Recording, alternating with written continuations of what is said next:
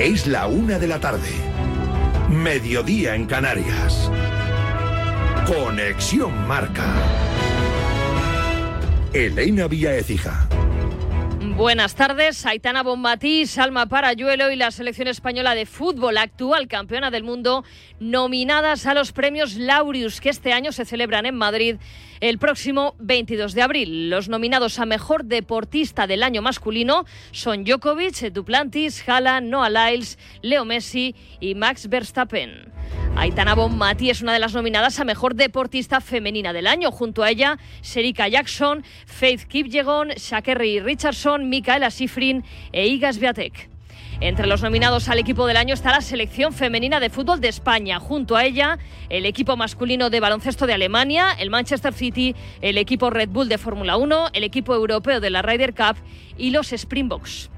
Presencia española también en las nominaciones a Deportista Revelación. Salma Parayuelo es una de las candidatas junto a Linda Caicedo, Coco Goff, el nadador chino Hai Yang, el atleta Josh Kerr y el madridista Jude Bellingham. Sobre él habla Luis Figo.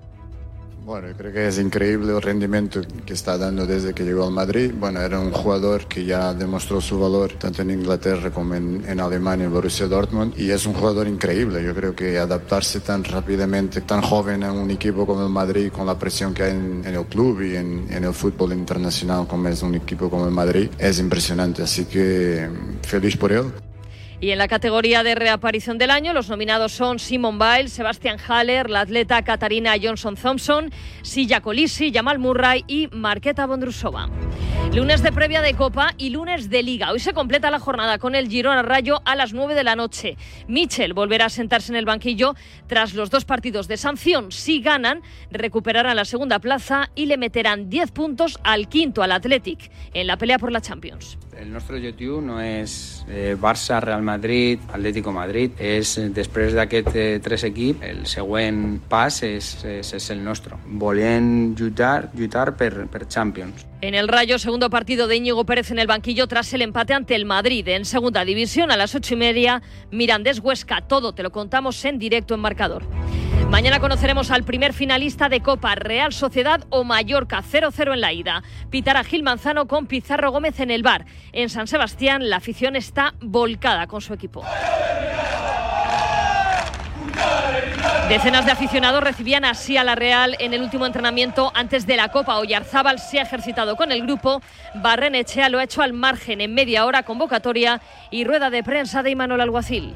Y el jueves Atlético de Bilbao Atlético de Madrid con arbitraje de Martínez Munuera y con Prieto Iglesias en el bar. Ventaja 0-1 para los Leones. Podría volver Leque. Yuri Berchiche tiene una lesión muscular en la musculatura isquiosural de la pierna derecha. En el Atleti es duda Grisman. Esta tarde el entrenamiento. Acabamos de hablar en Radio Marca con un ex del Athletic. Fernando Llorente advierte sobre el ambiente de San Mamés el partido del año, ¿no? En Bilbao, eso va a ser una caldera. Va a ser impresionante el ambiente que va a haber. Si ya contra el Barça pues fue algo, algo de locos, no me quiero ni imaginar lo que va a ser contra el Atlético. El ambiente va a ser infernal en San Mamés. Hombre, por cómo está jugando en casa sí que lo veo favorito. Es verdad que contra un Atlético Madrid eh, del Cholo Simeone no te, no te puedes dormir ni, ni, un momento porque al final es un equipo muy experimentado.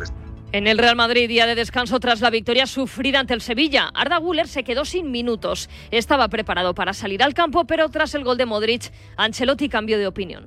Tenía un pensamiento antes del gol de Modric y después del gol de Modric he cambiado mi pensamiento. Era para el equipo era mejor tener en la banda para sustituir a Brahim un jugador más defensivo como Ceballos. No es tan complicado, no tengo que dar explicaciones de esto porque creo que él lo entiende muy bien. Ese no lo entiende, no pasa nada. Ya hay designación arbitral para la final de la Liga de Naciones. La sueca Olofsson dirigirá el España-Francia del miércoles en media hora rueda de prensa de una Badge. Y comienza la cuenta atrás este fin de semana. Comienza la pretemporada, la temporada de Fórmula 1 con el Gran Premio de Bahrein. Pedro de la Rosa, embajador de Aston Martin, es optimista. Dice que han aprendido mucho del año pasado y cree que salvando a Red Bull, la parrilla está más comprimida. Vodafone te trae Dazón con Fórmula 1, MotoGP y otras competiciones. Llama al 1444 y llévate por solo 40 euros fibra móvil y televisión con el primer mes de Dazón esencial de regalo. Llama ya al 1444. Vodafone. Síguenos en radiomarca.com, en nuestras redes sociales y en nuestras aplicaciones móviles. Conexión Marca.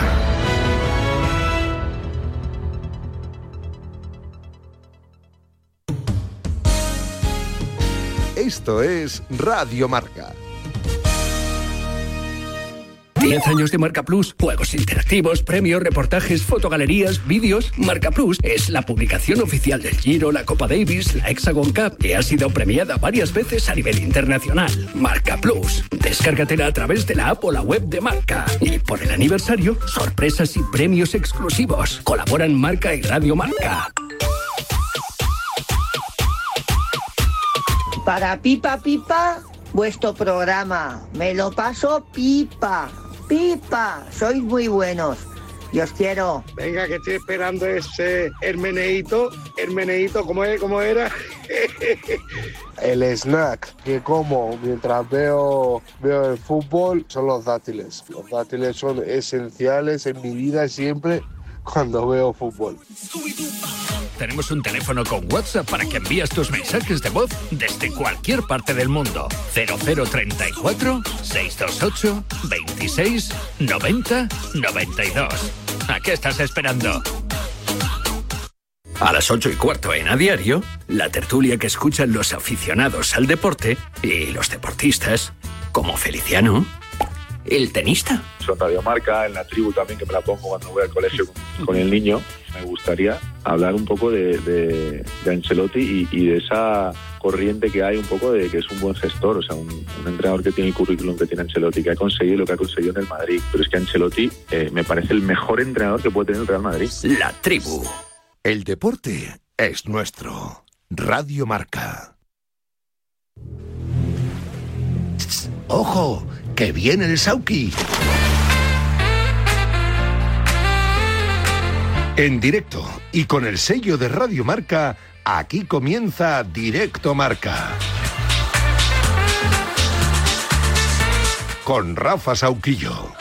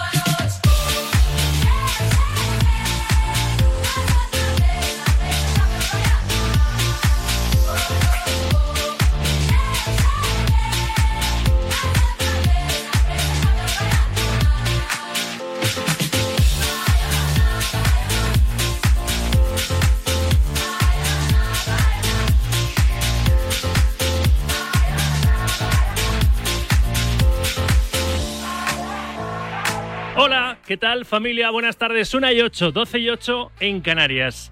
Ayer el Real Madrid consiguió sacar su partido adelante frente al Sevilla para seguir con la misma distancia de puntos respecto a sus perseguidores, a instancias de lo que haga, claro, el Girona esta noche en Montilivi frente, frente al Rayo, gracias a, a un veterano con carácter, que diría que él, gracias a Luka Modric, golazo del balcánico para sellar ese 1-0 y una nueva victoria blanca en el regreso de Sergio Ramos al Santiago Bernabéu.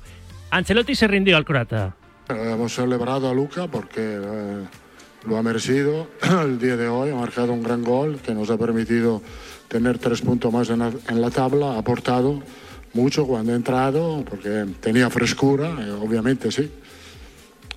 Eh, él muestra que es muy complicado dejarlo en el banquillo, él os muestra no solo por el gol que ha marcado hoy, por para cómo se entrena todos los días, eh, el ejemplo que es para, para toda la plantilla. El que sabe, sabe, es el titular hoy de portada en el diario Marca y la foto es ese lanzamiento, ese derechazo de Modric que supuso los tres puntos para su equipo, para el Real Madrid. Modric providencial, el croata sale en el minuto 75 y marca el gol del triunfo en el 81. La victoria acerca más el título liguero para el Real Madrid. Lunin fue decisivo con una parada de Isaac Romero en el 50, parada también providencial. Y Ancelotti es verdad que acertó en los cambios.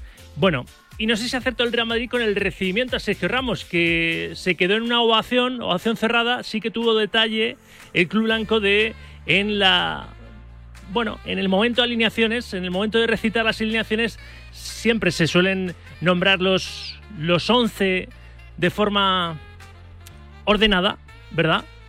Por dorsales, el 1, el 2, el 3, el 4. Bueno, pues el 4 de Sergio Ramos se recitó al final de la alineación del Sevilla y se produjo este momento en el Bernabéu. Y con el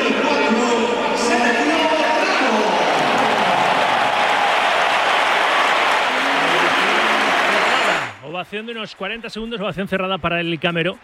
Os preguntaré ahora cuando abramos el, turno, ¿verdad? Para que forméis parte un día más de este programa de forma interactiva. Si os pareció, a mí me pareció una, no sé, una cosa un poco sosa, ¿no? Pero bueno, es verdad que había en tres puntos importantes no solo para el Real Madrid, sino también para el Sevilla. Ahora lo hablamos todo. Es la 1 y 11, 12 y 11 en Canarias. Sed bienvenidas, sed bienvenidos. Es lunes 26 de febrero de 2024 y esto es una semana más, directo marca, hasta las 3 de la tarde.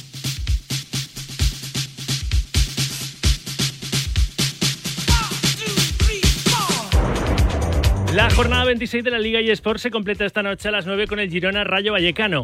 Luego repasaremos la última hora de los franjirrojos, pero el Girona, por su parte, a romper la mala racha. Los de Mitchell buscan recuperar la segunda plaza. Ahora mismo en posesión de un Barça que goleó 4-0 al Getafe.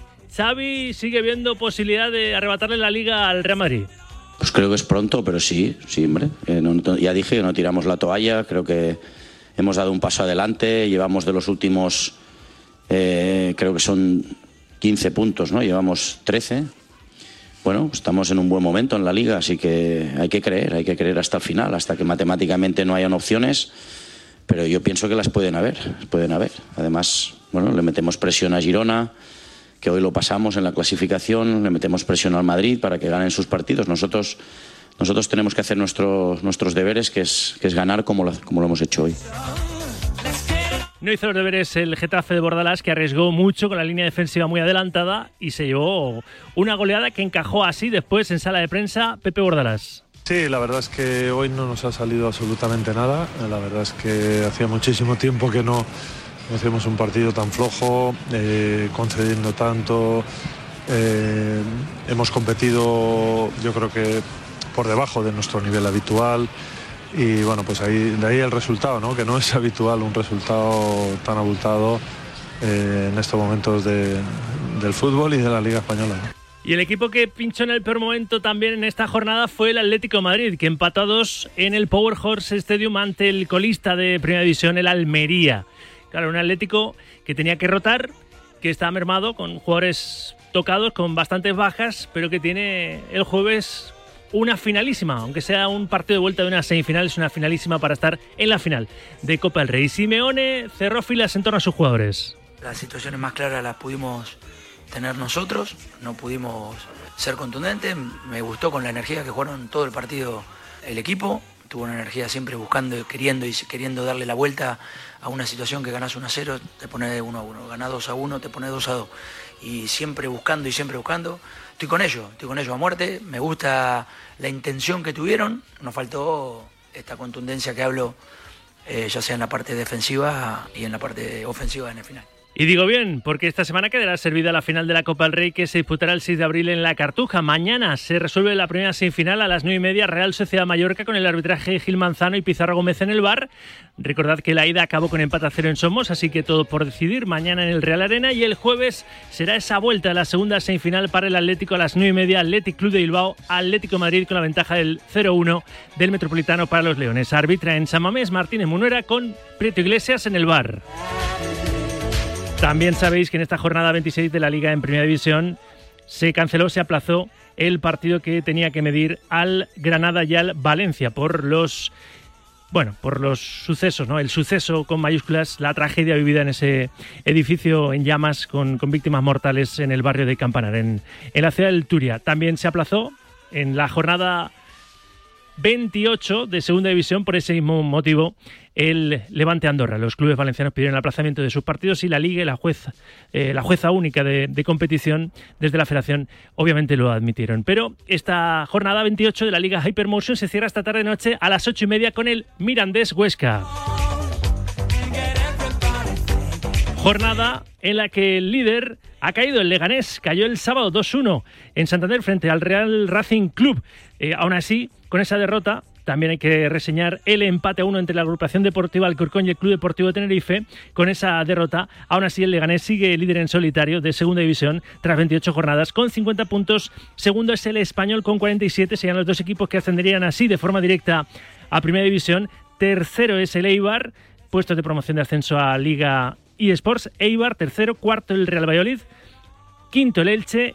Y sexto el Racing Club de Ferrol. Por abajo, de acabar así la liga en segunda división, descenderían a primera federación el Huesca, el Alcorcón, el Andorra y el Amorebieta. Andorra y obviamente, con ese partido menos que tienen que recuperar después de que fuese aplazado por el incendio en ese edificio de Valencia. Pensando en Primera Federación, también ponemos el foco y bajamos un peldaño. Resumen de la jornada en Primera Federación. Nacho Serrano, balón de bronce. Buenas tardes. ¿Qué tal, Rafa? Muy buenas. Eh, trece jornadas quedan por delante en Primera Federación y de verdad, quien no haya podido estar cerca de esta categoría este año, que haga por estarlo en las eh, trece jornadas que quedan por delante porque se presumen apasionantes, especialmente en la lucha por el ascenso a Segunda División, por volver al fútbol profesional. En el grupo 1, de momento, esa condición es para la Ponferradina, que tiene 48 puntos, pero seguido muy, muy de cerca por un Depor que venció 0 a 4 en sea, es una promesas, y se pone segundo a solo uno del conjunto berciano. Ahí el Nastic pinchó este fin de semana, 0-2 cayó ante el eh, Teruel, que es colista, pero fue capaz de ganar en el Nou Stadi y equipos como el Barça Athletic o el Celta Fortuna ocupan también zona de, playoff. Ojo también a la caída de la cultural y deportiva leonesa eh, que ha salido de zona de playoff. Y en el grupo 2 la pelea sigue siendo por lo más alto entre el Castellón y el Ibiza. El Ibiza pinchó, empató a cero este fin de semana en casa ante el Mérida. El Castellón ganó 0-1 en Baleares, pero ojo que Málaga y Córdoba no le pierden la cara al ascenso directo y ambos eh, golearon 0-3. Lo hizo el Málaga en Alcoy, 4-0 el Córdoba al Melilla.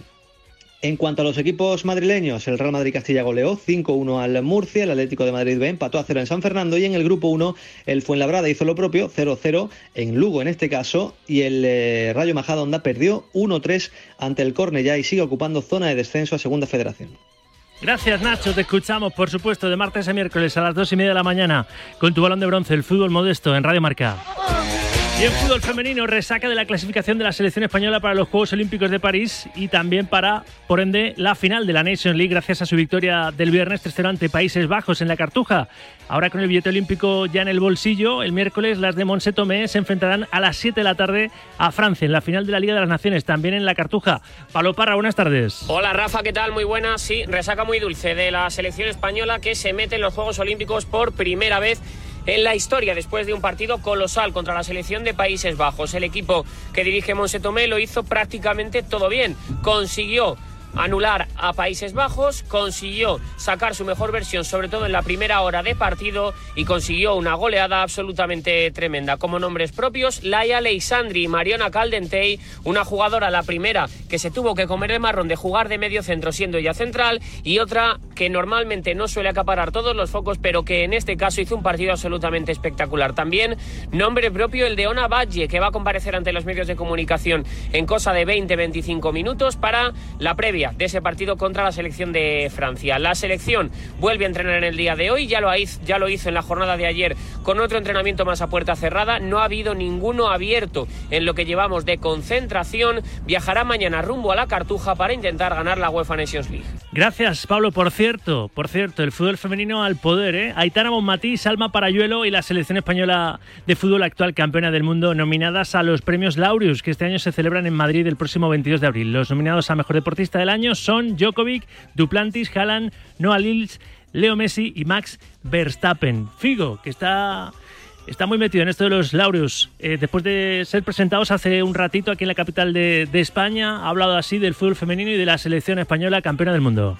Ha sido un logro impresionante de, parte de la selección femenina. Creo que todos estamos felices, los deportistas eh, masculinos de todo el mundo del fútbol, en que eh, el fútbol femenino siga desarrollándose y, caminando solo y creciendo. Y ejemplo de eso es el trabajo que se está haciendo en España y esperamos que siga pues, su rumbo y creciendo cada vez más y siendo cada vez más independiente eh, en términos de, remuneraciones, en términos de lo que pueda conseguir eh, el deporte femenino. Aitana Bonmatí, por ejemplo, es una de las nominadas a Mejor Deportista Femenina del Año, la flamante Balón de Oro y Mejor Jugadora de Best para la, para la FIFA. Bueno, entre los nominados al equipo del año está eh, no solo la selección femenina de fútbol de nuestro país, junto a ella el equipo masculino de baloncesto de Alemania, el Manchester City, el equipo Red Bull de Fórmula 1, el equipo europeo de la Ryder Cup y los Springboks. Va a estar muy bien, hombre, el 22 de abril aquí en Madrid los premios Laureus, 1 y 20, 12 y 20 en Canarias.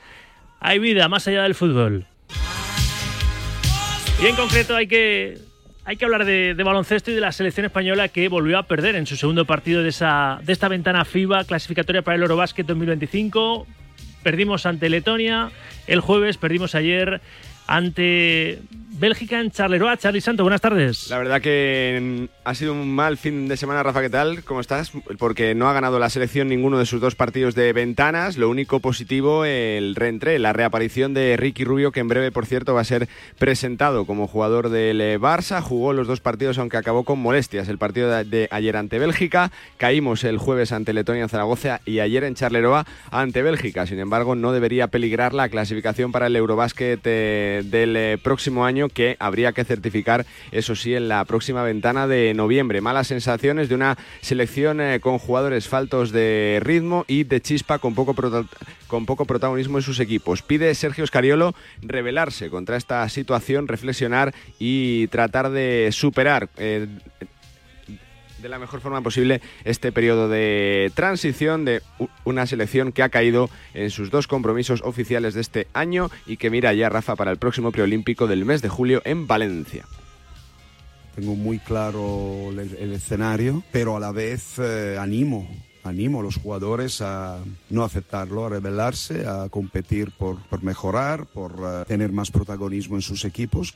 Semana chula de baloncesto, Rafa. Se retoma el pulso de las competiciones, pendiente sobre todo de dos partidos. Jueves de un Real Madrid Panathinaikos en el Palacio con el regreso de Juan Hernán Gómez a Madrid y también el viernes el posible debut de Ricky Rubio con la camiseta del Barça en la visita del Mónaco al Palau. Un Ricky Rubio, que hoy es presentado, como dice Charlie, luego estaremos con Alejandro Segura, que va a estar en esa presentación como nuevo jugador del Fútbol Club Barcelona, otra vez vistiendo esa elástica azurana y que ayer no jugó la segunda parte en Charleroi frente a Bélgica por una sobrecarga en la rodilla izquierda de la que fue operado en 2022. Hay que pasar página, nos olvidamos de las ventanas, la próxima ventana de clasificación hasta, hasta noviembre y en julio pues a poner toda la carne en el asador en ese preolímpico en Valencia para estar en los Juegos de, de París. Gracias Charlie, luego ampliamos. Chao Rafa, hasta ahora. Y por último, este fin de semana arranca el Gran Circo, comienza la temporada de Fórmula 1 con el Gran Premio de Bahrein. Tras los tres días de test de pretemporada, la Fórmula 1 ha emitido una serie de predicciones que sitúan a Red Bull como equipo a batir, seguido de Mercedes, Ferrari tercero, McLaren cuarto y Aston Martin en quinta posición. La Fórmula 1 arranca una temporada más con la novedad de que este primer Gran Premio del Mundial, Gran Premio de Bahrein, va a ser en sábado, el sábado a las 4 de la tarde en directo, por supuesto, el marcador. Bueno, en fin, que luego comentamos todo el deporte. Como solemos hacer, ponemos más el acento en el fútbol. A las 2 y 10 será en la primera tertulia de la semana con estos compañeros.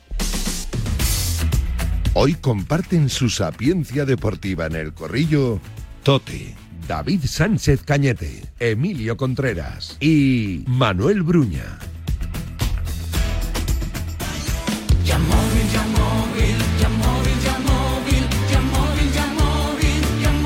Después habrá que pensar, después de vivir el primer gran premio de, este nuevo Mundial, temporada 24, en Bahrein, este sábado a las 4 de la tarde, Gran Premio de, de Bahrein, tendremos que pensar en unos años que llegará la Fórmula 1 a Madrid. Pero si no quieres esperar y quieres ver buenos coches, ve a Yamóvil y es que en Yamóvil tienen los mejores coches seminuevos del mercado. Además, solo este mes en Yamóvil tienen cientos de coches en liquidación. No dejes escapar esta oportunidad y aprovechate de los descuentos de Yamóvil.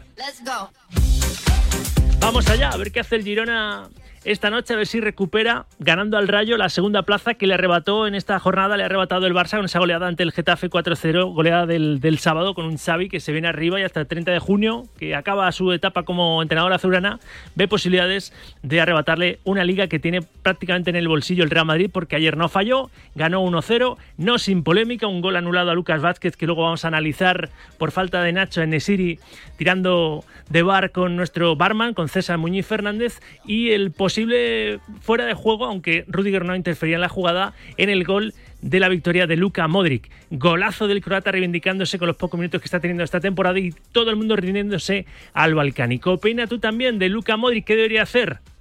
retirarse, seguir con este rol en el Real Madrid, como dijo Ramón Álvarez de Mon, eh, aceptar esa oferta que le, ha, o le habría hecho a Ancelotti de incorporarse al staff técnico la próxima temporada, irse a Arabia como pudo irse el pasado verano, irse a Estados Unidos. ¿Qué piensas que tiene que hacer el croata Luka Modric, que es una delicatessen como futbolista, aunque tenga 38 para 39 ya? 628 26 90 92.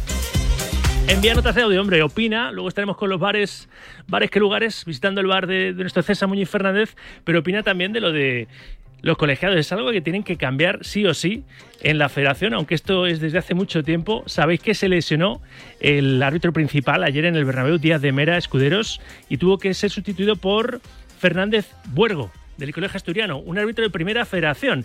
Pero es que en el Betis Athletic, Guadalupe Porras, y está el vídeo en marca.com, es, la verdad que es impresionante, se llevó un golpetazo de, de un cámara, de la cámara, vamos, se estrelló contra su cabeza, sangró no podía seguir como, como linier y se tuvo que poner también un árbitro, el que era cuarto árbitro de primera federación en la banda, ¿no? Acabó ganando 3-1 el Betis al Athletic Club. ¿Crees que en la mejor liga o la que pretende ser la mejor liga del mundo, los cuartos árbitros que no tienen por qué tener que arbitrar, pero hay veces que pasa, ¿no? Y tienen que suplir al principal, tienen que ser de primera federación?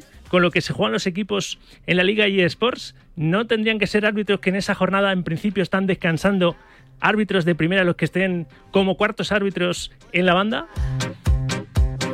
6, 28, 26, 90, 92. Y opina, hombre, si como Xavi crees que todavía hay liga. Hasta las 3 de la tarde está Adrián Portellano en la parte técnica y el doble pivote en la producción formado por Ainhoa Sánchez y Charlie Santos. Hasta las 3 de la tarde vamos a ir dándole ritmo a la radio con esta filosofía en directo marcada. El deporte con rigor, pero sin rigidez. El deporte es nuestro. Radio Marca.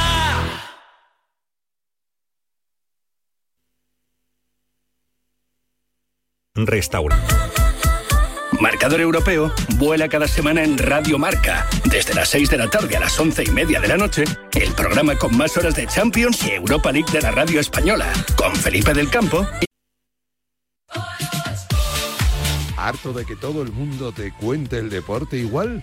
Este es tu programa. Directo Marca. Con Rafa Sauquillo.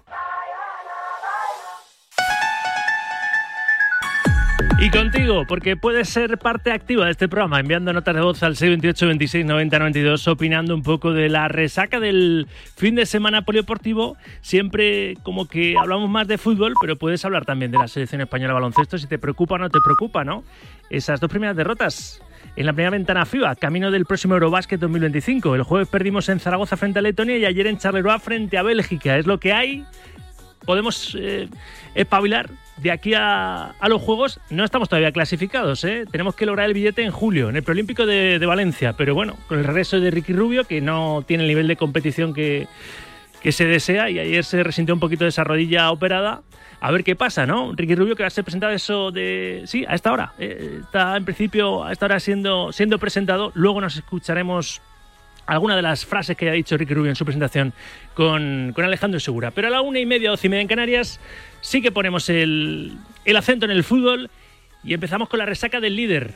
Claro, del Real Madrid, con Cupra Copa Automotor, nuevo concesionario exclusivo Cupra, Cupra Garage en el noroeste de Madrid. Ya sabéis que Cupra Copa Automotor te trae raudo y veloz el día a día de los equipos de la Comunidad de Madrid. Cupra Copa Automotor, concesionario oficial de Cupra, la marca de la que todo el mundo habla. Dije que te olvidé.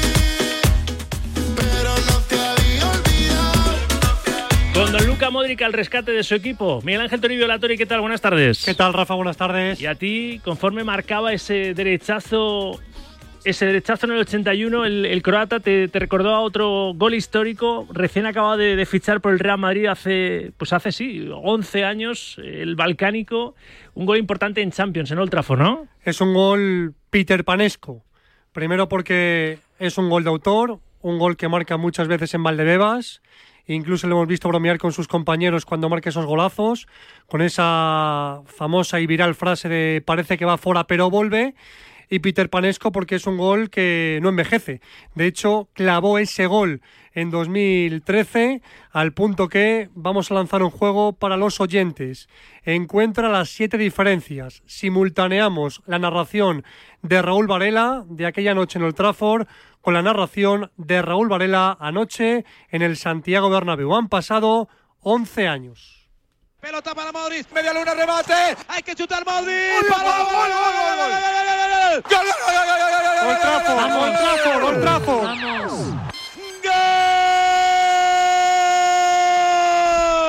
Del Guerrero, del Guerrero, Modric. Marcó el Peter Pan croata. Del Guerrero, del Guerrero, Luca Modric.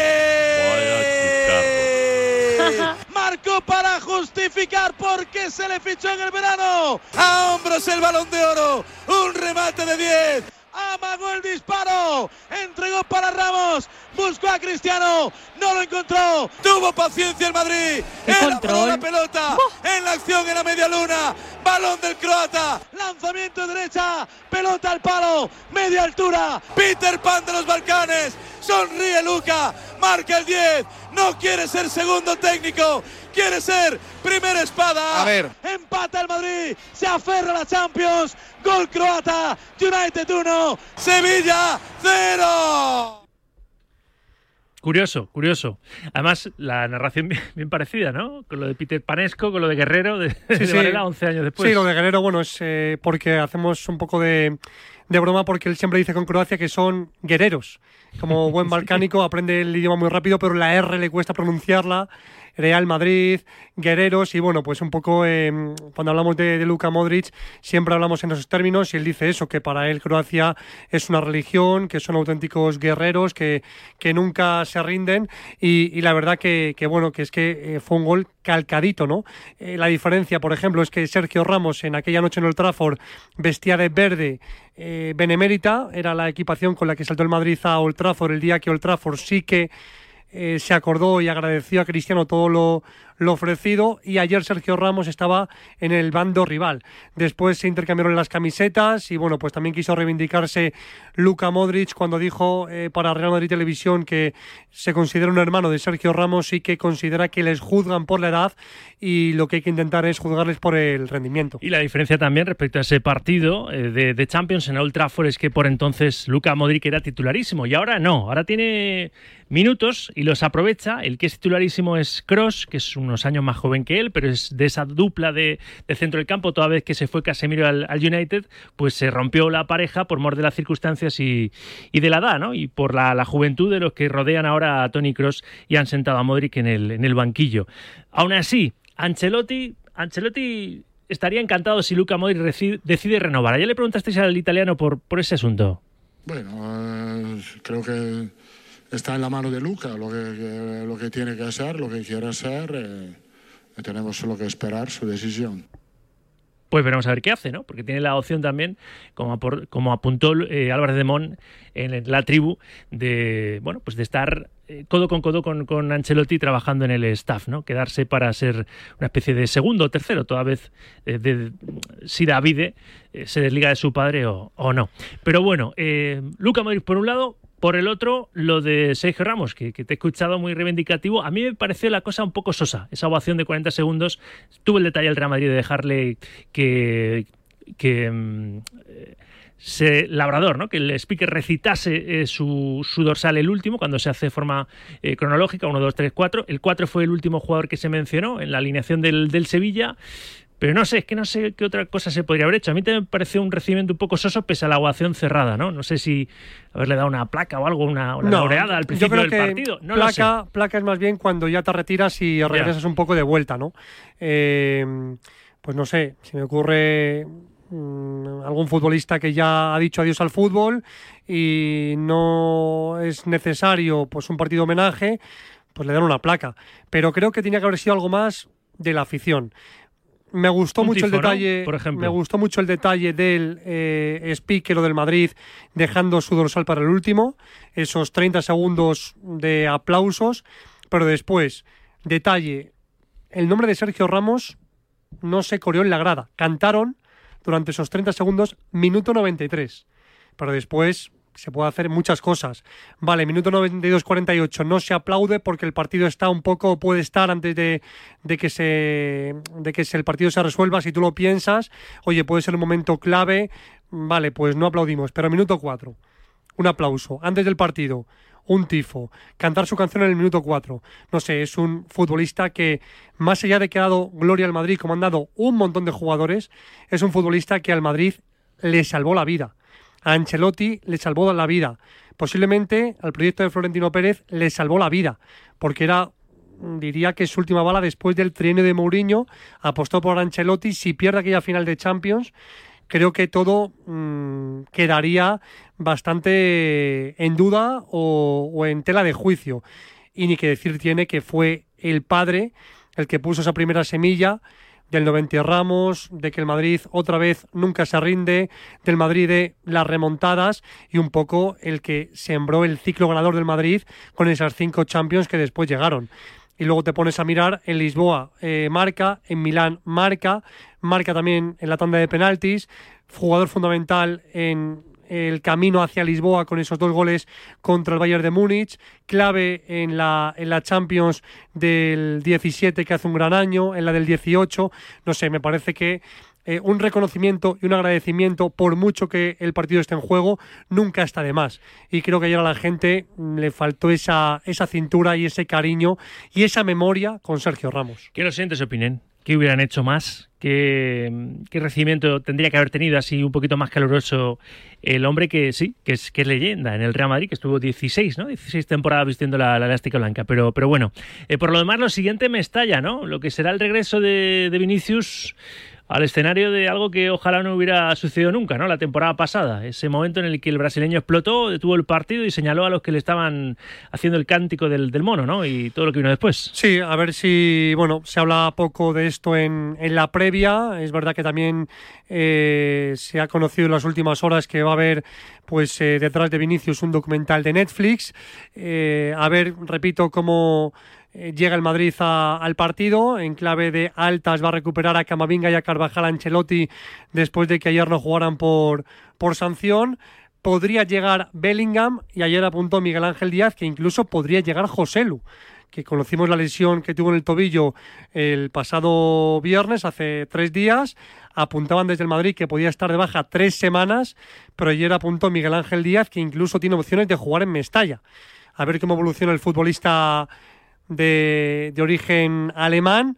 Lo cierto es que el Madrid eh, tiene descanso hasta el miércoles, dos días de descanso de Ancelotti, porque ya desde esta semana prácticamente el calendario no va a parar si el Madrid sigue con vida en, en Champions. Eh, ya las semanas libres, quitando el fin de semana de la final de Copa del Rey, se van a acabar, con parón por selecciones eh, a final de mes, con la presencia de Cross con la selección de Alemania, así que Ancelotti cuida mucho estos detalles y con buen tino ha dado a su equipo dos días de descanso. El miércoles regresan al trabajo y como digo, pendientes de Bellingham, pendientes de José Lu, que van a ser los jugadores que más opciones tengan de volver eh, antes que evidentemente sus otros jugadores lesionados, los tres cruzados, Courtois, Alaba y Militao. Gracias, Toribio. Hasta luego, Rafa. A ver si llega Bellingham a Mestalla. De Bellingham ha hablado Luis Figo en la presentación de los Laureus, que será la entrega de los Oscars del Deporte el próximo 22 de abril por primera vez aquí en, en Madrid. Figo ha dicho esto de, del inglés. Bueno, yo creo que es increíble el rendimiento que, que está dando desde que llegó al Madrid. Bueno, era un jugador quizás para mucha gente que no, que no tuvo la oportunidad de conocerle antes, pero que ya demostró su valor tanto en Inglaterra como en, en Alemania, en Borussia Dortmund. Y es un jugador increíble. Yo creo que adaptarse tan rápidamente, con, tan, tan joven a un equipo como el Madrid, con la presión que hay en, en, en ese, en el club y en, en el fútbol internacional, como es un equipo como el Madrid, es impresionante. Así que feliz por él. Feliz Figo por Bellingham y el madridismo feliz también por el rendimiento que está dando desde, desde que ha llegado y esta es su primera temporada al, al, Real Madrid del futbolista inglés. Es la 1 y 41, 12 y 41 en Canarias. Enseguida voy con Palomar, ya sabéis que no le gustan los lunes al redactor jefe de marca, pero presentación de Ricky Rubio. Vamos a escuchar aunque sea un poquito al que es otra vez jugador del Barça de baloncesto. Special uh, plays in my heart forever. Um, després al Barça crec que el que vaig demanar no era fàcil, era sortir-me una mica de la, de la línia. Eh, entrar en un club professional eh, enmig d'una temporada i demanar unes condicions eh,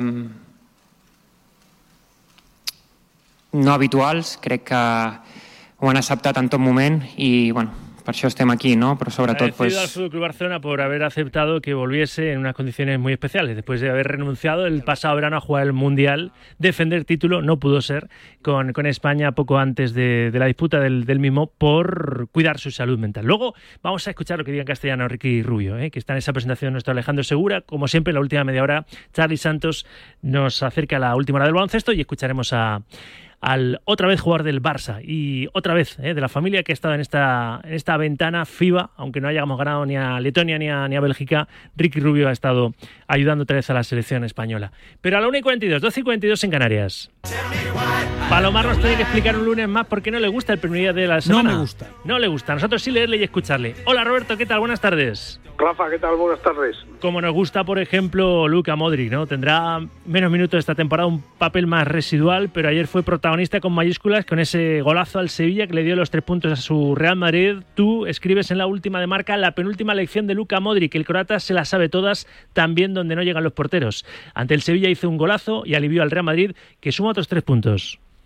Sí, eh, a mí un, una de las cosas que me gustan eh, de disfrutar de este tipo de jugadores y de acciones puntuales como la de ayer es que saben que se sabes que se acaban no estamos ante yo creo últimos eh, momentos a lo mejor última temporada de, de Modric en el Real Madrid. Entonces a mí como es, es un jugador que, me, que le tengo en altísima estima que me ha hecho feliz eh, verle jugar en el Madrid o donde hubiera estado eh, paladear estos estos últimos minutos pues parece que, que te recreas más no y luego aparte pues eh, es un poco de justicia poética un chico que lo ves que, que está sufriendo y que salga ayer y que meta un golazo y que yo creo que prácticamente se alegra todo el mundo. Obviamente los seguidores de, del Sevilla no, pero creo que es un jugador que trasciende incluso eh, aficiones por la forma que ha tenido de, conducirse en, en, el fútbol y por, por su manera de jugar. Entonces, saborear estos últimos eh, minutos a mí a mí me, me, gusta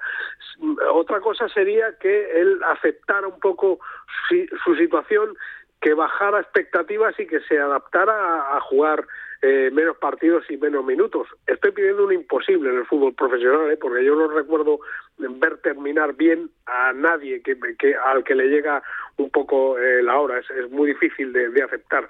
Pero si él lo hiciera, yo yo seguiría contando con él una, una temporada más con el Madrid. Te hablo de la temporada que viene, pues evidentemente jugar menos partidos y aceptar un papel, porque con la categoría, la, la clase que tiene, eh, eh, su fútbol sigue perfectamente vigente. Hablas también en tu artículo, en tu última, de un buen Barça. De ahí a que le llegue como para pelearle la, la liga al Real Madrid, con permiso del Girona, que podría recuperar la segunda plaza que le arrebató el conjunto de, de Xavi el sábado, esta noche en ese Girona Rayo Vallecano, que completa jornada, hay un abismo, ¿no? ¿o no, Roberto? Sí, hombre, el Barça el otro día coincidió por primera vez en mucho tiempo que el partido que nos contó Xavi en rueda de prensa es el que había ocurrido, que esto no pasa con frecuencia. Xavi tiene un partido, una ensoñación en la cabeza y luego lo que han visto mis ojos es otra cosa. El sábado no, el sábado vimos un buen Barça y creo que, que, a mí me parece bien lo que hace Xavi de mientras matemáticamente tenga posibilidades, pues pues eh, decir que el Barça está ahí, que, que, está a tiempo de todo, que la Liga, aunque sea propaganda, creo que, tiene obligación de hacerlo. Imaginemos no que, sea un poco más realista y que diga, no, ya la Liga está, imposible, solo nos vamos a centrar en la Champions, pues seguramente le estaríamos dando palos también. Entonces yo creo que, que él, él hace bien en mantener la llama viva. Es posible que de aquí a final de temporada, incluso con Girona y tal, veamos recortes hacia el Real Madrid o estiradas del Real Madrid, lo vamos a ver arriba y abajo. Bueno, en eso consiste el colchón de puntos que tiene el Real Madrid, ¿no? En que, en que lo maneja. Bueno, el Barça está mejor, está un poquito mejor después del partido del otro día, eh, tiene al Nápoles ahí a tiro. Yo creo que necesitamos un Barça vivo y que, eh, bueno, yo, con lo que no estoy muy de acuerdo con esa teoría de Xavi, que desde que él dijo que se iba, esto ha mejorado, a mí eso me parece que forma parte de la ensoñación, pero sí que reconozco una, una mejoría, por lo menos en, en los dos últimos partidos del Barça. ¿no? Y luego también reflexionar sobre, sobre el Atlético Madrid y el extraño visitante, ¿no? Este Atleti, Jekyll y Hyde, absolutamente que lejos del Metropolitano, pues, pues está haciendo una mala temporada, se puede decir abiertamente.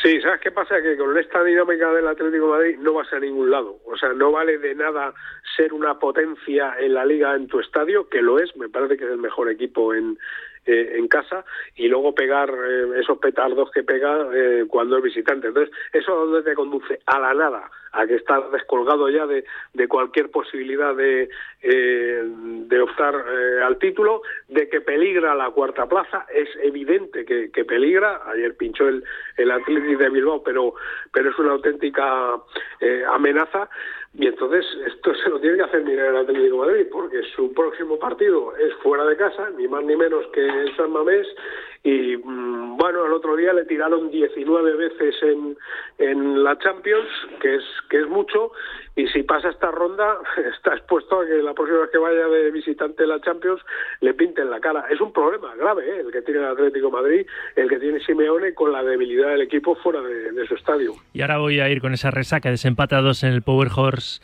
Stadium de- del sábado, ¿no? Ese empate a dos en, en Almería. Eh, pero sí, tiene que subir prestaciones fuera de casa porque así no se puede lograr nada importante una, ninguna temporada. Eh, por último, tu flecha hacia arriba, magnífico papel de la selección femenina que selló el pasaporte a París y ahora tiene a tiro levantar la Liga de las Naciones el miércoles y ganamos a, a Francia en el mismo escenario de- del viernes, ¿eh? donde ganamos 3-0 a Países Bajos y ganamos a las francesas el, el miércoles en la Cartuja. No solo vamos a celebrar que estamos en los Juegos, sino lo vamos a hacer con... Ya estamos en los Juegos, pero lo vamos a hacer con, con título. Sí, porque a mí hay una cosa que para mí es una dificultad que es gestionar el éxito. O sea, tú vienes de ganar nada más y nada menos que el Mundial y tienes que seguir ganando. Y la selección española sigue ganando. Estamos en París y se puede levantar eh, la Liga de las Naciones. Bueno, es un ejemplo de lo bien que se están haciendo las cosas. Y tu flecha hacia abajo, 15 años con el esqueleto del nuevo Mestalla a la, a la vista, es una cifra redonda para recordar que la gestión histórica del Valencia es desastrosa. Eh, por cierto, que Valencia, precisamente por eso, está ahora mismo, si no más fuera eh, que dentro, casi casi fuera del todo de la posibilidad de albergar, de ser sede del Mundial 2030. Sí, esa es una de las consecuencias que puede tener todo esto. Es que el otro día vi que se cumplían los 15 años, vi la foto de, eh, de- de- del esqueleto, que es que, vamos, se te abren eh, las carnes y, echas la vista atrás y no es solo Peter Lim el que ha metido la pata, es que históricamente eh, en, las últimas dos décadas la dirección de- del Valencia, la gestión del Valencia está siendo o ha sido una auténtica calamidad. No te puedo poner ninguna pega, ni, ni una coma, ni, ni ningún pero, porque es así, es una evidencia, es ese esqueleto que está en la Avenida de las Cortes en Valencia, de un campo que sería un campazo si lo acabasen, pero que ahora mismo es una ruina, ¿no? Como las de, bueno, la antigua Roma, ¿eh? casi No casi, pero sin valor, no nos gusta ese esqueleto. Palomar, gracias, un abrazo. Venga, hasta luego, chao. A nosotros sí nos gusta siempre leerte y escucharte a estas horas en, en la radio. En 11, en 10 ya, las 2, la 1 en Canarias, voy con esa resaca del Atlético de Madrid.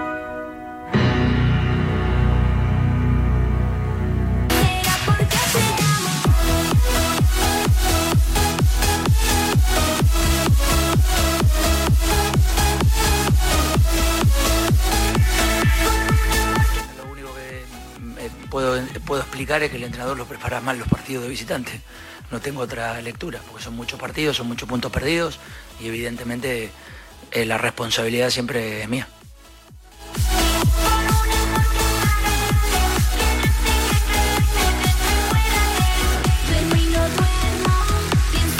Simeone haciéndose responsable de un nuevo traspié, ¿verdad? Lejos del Metropolitano ese empate a dos ante el colista de primera. En la semana en la que el jueves se juega frente al Athletic el pase a la final de Copa del Rey que se disputará el 6 de abril en la Cartuja. Veremos a ver qué dos equipos disputan esa finalísima. Mañana se resuelve la primera semifinal entre la Real Sociedad y el Mallorca con empate a cero en, en Somos de la ida y el jueves ese Athletic Atlético Madrid 0-1 de ventaja de la ida para los Leones, que ha sido esta jornada peor para los de Valverde, que incluso han perdido 3-1 frente al Betis. Ainhoa Sánchez, hola Ainhoa, ¿qué tal? Buenas ¿Qué tardes. tal, Rafa? Muy buenas. Pero en el peor momento, ¿verdad? Seguramente le llega este, este bajón al Atlético Madrid cuando, cuando tiene, tiene que encarar lo que tiene que encarar, no solo en Copa, también en Champions. Sí, es verdad, porque viene ya esa vuelta de copa que estaba marcada en rojo en el calendario contra el Athletic Club y luego vendrá la Champions y toca remontar primero en San Mamés que parece muy difícil por cómo está el Athletic Club, a pesar de haber perdido esta, este fin de semana, que menudo favor le ha hecho el Betis al Atlético de Madrid después de su mal partido contra, contra el Almería. Y luego lo de aquí, lo del Metropolitano contra el Inter, es verdad que es solo un gol, es verdad que, que ya no cuenta el valor eh, doble de, de, los goles, pero, pero tiene trabajo el Atlético de Madrid esta, esta semana. De momento va a empezar hoy a, a preparar ese partido contra el Athletic Club a las seis y media en la ciudad deportiva de Majadahonda. Recordemos las bajas, Azpilicueta, Jiménez, Lemar y Grisman. Y ahí está la pregunta, la duda, si va a llegar Grisman a ese partido contra el contra el Athletic Club después de, ese esguince de grado moderado que le ha hecho ya perderse el choque de liga contra contra el Almería. Eh, vienen semanas difíciles y lo primero, esa eliminatoria contra, contra el Athletic Club en, en Copa del Rey. Veremos si Simeone puede contar, como decíamos, con el francés o si el Cholo tendrá que tirar del resto de, de, delanteros, de Morata, de Memphis, Correa, que Memphis y Correa fueron titulares en la última jornada de liga. Así que eh, pendientes y, y, a ver qué partido tiene el Atlético de Madrid por delante de cara a gol y a la hora de defender, porque muchos, muchos errores que le está costando al Atlético de Madrid encajar mucho. Sí, y la responsabilidad, hemos escuchado al Cholo, es se la, se la autocuelga el mismo, ¿no? El, el entrenador aunque también hubo para los jugadores, ¿no? Sí, eh, pregunta José Rodríguez por esa, ese tema en defensa y contesta así Diego Pablo Simeone. Bueno, eso depende de nuestro trabajo y depende de la implicación que, que podamos tener de parte del equipo pues implicaciones es lo que toca a la hora de defender, obviamente en ataque también, que hace falta más gol, pero claro, si el Atlético Madrid marca y luego le marcan, pues es ahí donde está el, problema. Así que trabajando también en defensa, como decimos, tiene que marcar el Atlético Madrid sí o sí en San Mamés para tener alguna oportunidad y que el Atlético Club no, no les marque para, para, que, para tener más opciones, obviamente. Así que eso es lo que ha dejado el fin de semana para el Atlético de Madrid. Pues desde luego que todos los atléticos muy pendientes de Griezmann porque las opciones de clasificarse para la finalísima de Copa pasa por recuperar a su mejor jugador que no está en su mejor versión, ¿no? El Principito. Eh, no solo porque físicamente estaba ya muy desgastado, sino encima por ese último esguince moderado, ¿no? Eh, que, que, que, le diagnosticó el, el, Atlético de Madrid cuando se lo, se lo produjo. Pues nada, ¿algo más y no? Martínez Munuera para el Atlético Atlético de este jueves, con Prieto Iglesias en el bar. Y el portal inmobiliario Fotocasa será este 2024 uno de los patrocinadores del Atlético de Madrid, tanto equipo masculino como equipo femenino. Gracias, Enoa. A ti, Rafa. Seis para las dos, Lona en Canarias. Nos vamos de bares. Y nos vamos a dedicar básicamente al partido que anoche cerró la jornada dominical, ese Real Madrid 1, Sevilla 0. Porque sí, hubo cierta polémica arbitral. César Muñiz Fernández, ex árbitro internacional y barman de directo marca. Hola César, buenas tardes. Hola, buenas tardes, ¿qué tal estáis? Para empezar, te lo quiero preguntar, se lo planteaba a los oyentes también. Esto es desde años inmemoriales, ¿verdad? Lo de que el cuarto árbitro sea de, de primera federación. Claro, nunca pasa nada hasta que pasa, ¿no? Y ayer se lesiona Díaz de Mera y tiene que entrar en el minuto 59 Fernández Buergo, que es un árbitro de primera federación, pero es que en el Betis Athletic Guadalupe Porra se llevó un porrazo ¿eh? de la cámara sí. y la verdad sí. es que le mandamos desde aquí un saludo porque sangró sí. muchísimo, ¿no? Con esa brecha que se le abrió en la, en la cabeza y también tuvo que coger el banderín el cuarto árbitro que también era de primera federación. ¿Esto por qué lo hace la, la federación si, si hay árbitros de primera que descansan en cada jornada? Bueno, este es un tema que ya se debatió hace muchísimos años, ¿no? Al final es un tema estadístico, de decir, a ver, ¿cuántos árbitros se lesionan eh, al año? Pues uno, dos, coincidió esta jornada que, bueno, que fue lo de Guadalupe y lo de, y lo de ayer de Mera, pero al final, estadísticamente, pues bueno, se analizó de que, que al final tener a un árbitro de primera o segunda división, de cuarto árbitro, cuando ellos están ahora con el tema del bar, con partidos, viajando, temas internacionales, pruebas físicas, pues al final no tendrían, la plantilla es muy corta de 20 y había que ampliarla. Entonces, es un tema eh, de porcentajes y económico también, porque al final, yeah. pues oye, el hecho de no tener un árbitro de primera división o segunda, de cuarto árbitro, pues lógicamente le vas a pagar muchísimo más que un árbitro de primera red, ¿no? Por lo tanto, es un tema de, de, de tantos por cientos de lesiones y también económico, por supuesto, como pues toda nunca la vida. Pasa nada hasta que pasa, hasta que pasa sí, y, y, puede sí, ser que pasa... un árbitro de primera federación que obviamente no está preparado para o no está claro. acostumbrado a pitar un escenario como el Bernabéu, la lieve engorda. Y mira claro. que el chaval ayer estuvo bastante bien, ¿eh? Sí, porque al final no olvidemos que un árbitro de primera red son árbitros jóvenes, el chico tiene 29 años y llevas arbitrando ya por lo menos 13 años o 14. Al final arbitrar, sabe arbitrar porque está en primera red y es un árbitro como otros compañeros más que hay futuribles para, para entrar en el fútbol profesional. Lo que pasa, claro, te coge todo de sorpresa, no es lo mismo pues mentalizarte, saber que vas a arbitrar un partido, a que en un segundo minuto pues te cambie todo y tengas que meterte en el partido eh, mentalmente, ¿no? Por lo tanto, arbitrar, saben hacerlo, lo que pasa, claro, es algo que, que lógicamente eh, de repente pues eh, pues es algo que, que al final es difícil de asimilar pero bueno afortunadamente sacó bien el partido y, y, bueno no tuvo incidencia en el resultado no A ver, vamos con la, la polémica. Eh, el gol anulado a Lucas Vázquez, esto fue decisión de Día de Mera eh, toda vez que le llamaron Sí. desde, desde el bar, Sí, porque Lucas Vázquez la, la controla con el pecho, ahí no hay duda, o con, la, con el mentón, pero se anula por una falta anterior de Nacho a Enesiri. Sí. Vamos a escuchar el audio del gol anulado a Lucas Vázquez y me das tu opinión, César. Isidro, por favor, te recomiendo una revisión para que veas una potencial falta en el inicio de la PP. Cuando llegues al monitor vas a ver el punto de impacto y vas a ver el golpeo. ¡Carlos, ahí!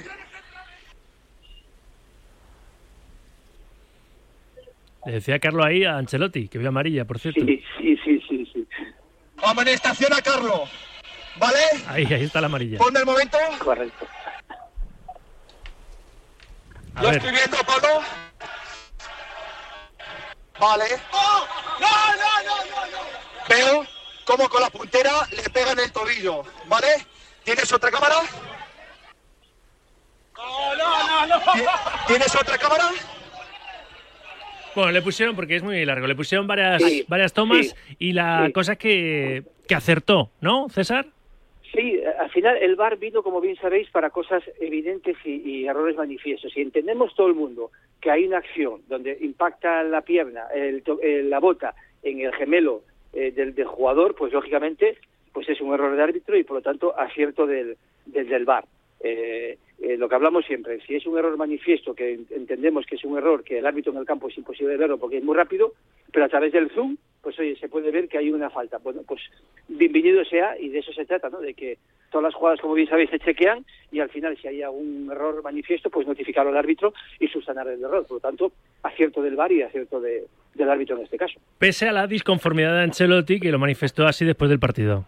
Es difícil para nosotros del fútbol acostumbrarse a estas nuevas reglas que, que el VAR entra en todo esto. Yo creo que el VAR ha, ha nacido, como todos lo sabemos, para corregir eh, errores obvios. Ahí no me sembraba un error obvio. Puede ser que Nacho ha tocado el pie, pero ha tocado también el balón. Entonces es una evaluación que el árbitro ha hecho en el partido que me parecía correcta.